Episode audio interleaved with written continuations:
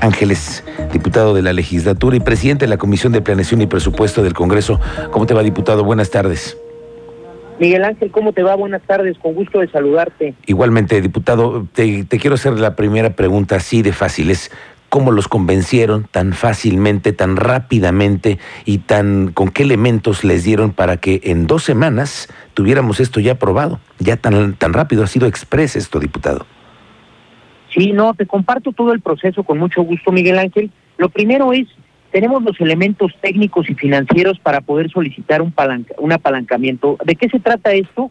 En términos simples de cuánto ingresas, cuánto gastas, cuál es la diferencia, en qué periodo lo quieres pagar y cuánto tienes que pagar. Es decir, nosotros estamos avalados por la Secretaría de, de Hacienda con un documento que nos da la UCEP donde nos dice que podemos tener un financiamiento hasta por 3.575 millones de pesos. Es decir, técnicamente está avalado el que podamos solicitar un apalancamiento y compartirte que llevamos meses trabajando en el proyecto, no solo de manera eh, eh, entre el Congreso del Estado y el Ejecutivo, sino también con las autoridades federales, con las eh, aportaciones y con las autorizaciones que requerimos por parte de Hacienda.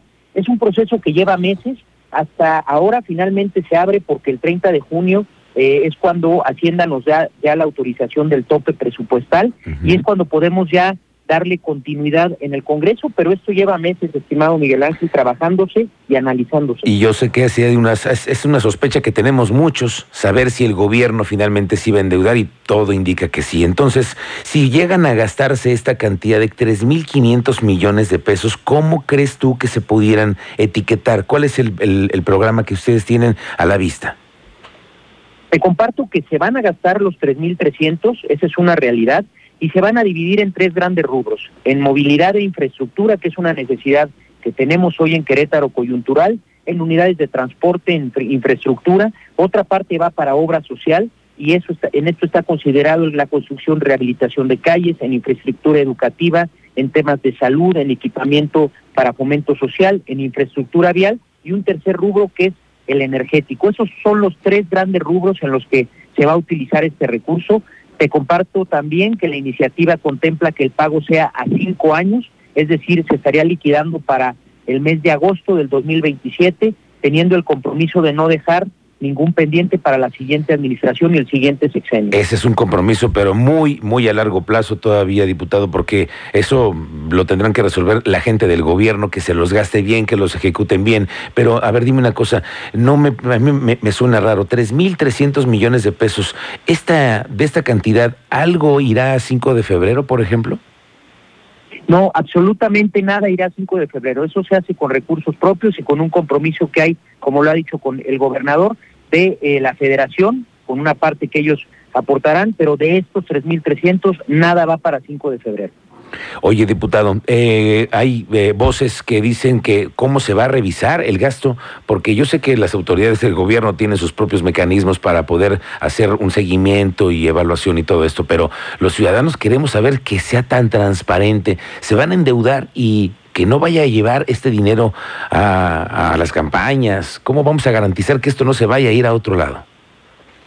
Yo te platicaría que todas las revisiones y auditorías que tenemos, aparte de hacerse por la entidad superior de fiscalización del Estado. Recordemos que las que tenemos en, el gobierno del Estado son por parte de la Auditoría Superior de la Federación, es decir, es un órgano con unos dientes grandototes a, nivel federal que, que nos revisa todo este tipo de, de la forma en la que se hace el gasto, en la forma en la que se usan los recursos públicos. Te compartiría que somos el único Estado en el país que tiene cero observaciones por parte de una auditoría superior que no es de color azul, ¿eh?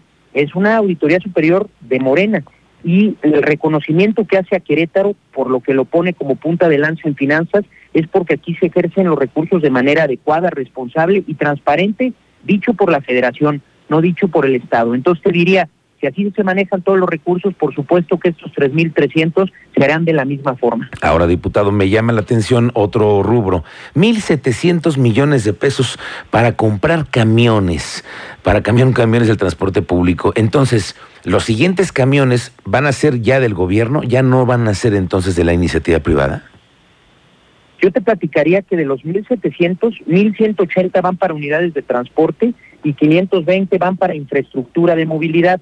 Los detalles del desglose, esos los tiene la Agencia Estatal de Movilidad y los dará en su momento, pero te compartiría que al final esa es eh, la inversión que hacen, eh, se hace en materia de transporte apostándole a la mejora del servicio. Oye, ustedes van haciendo parte de un de, de ser avales ante este eh, evento que tenemos ahora en puerta, la posibilidad de la deuda. Ustedes van a ser avales, van a ir en, con, de la mano del gobierno para que esto sea un cumplimiento efectivo antes de que termine el sexenio.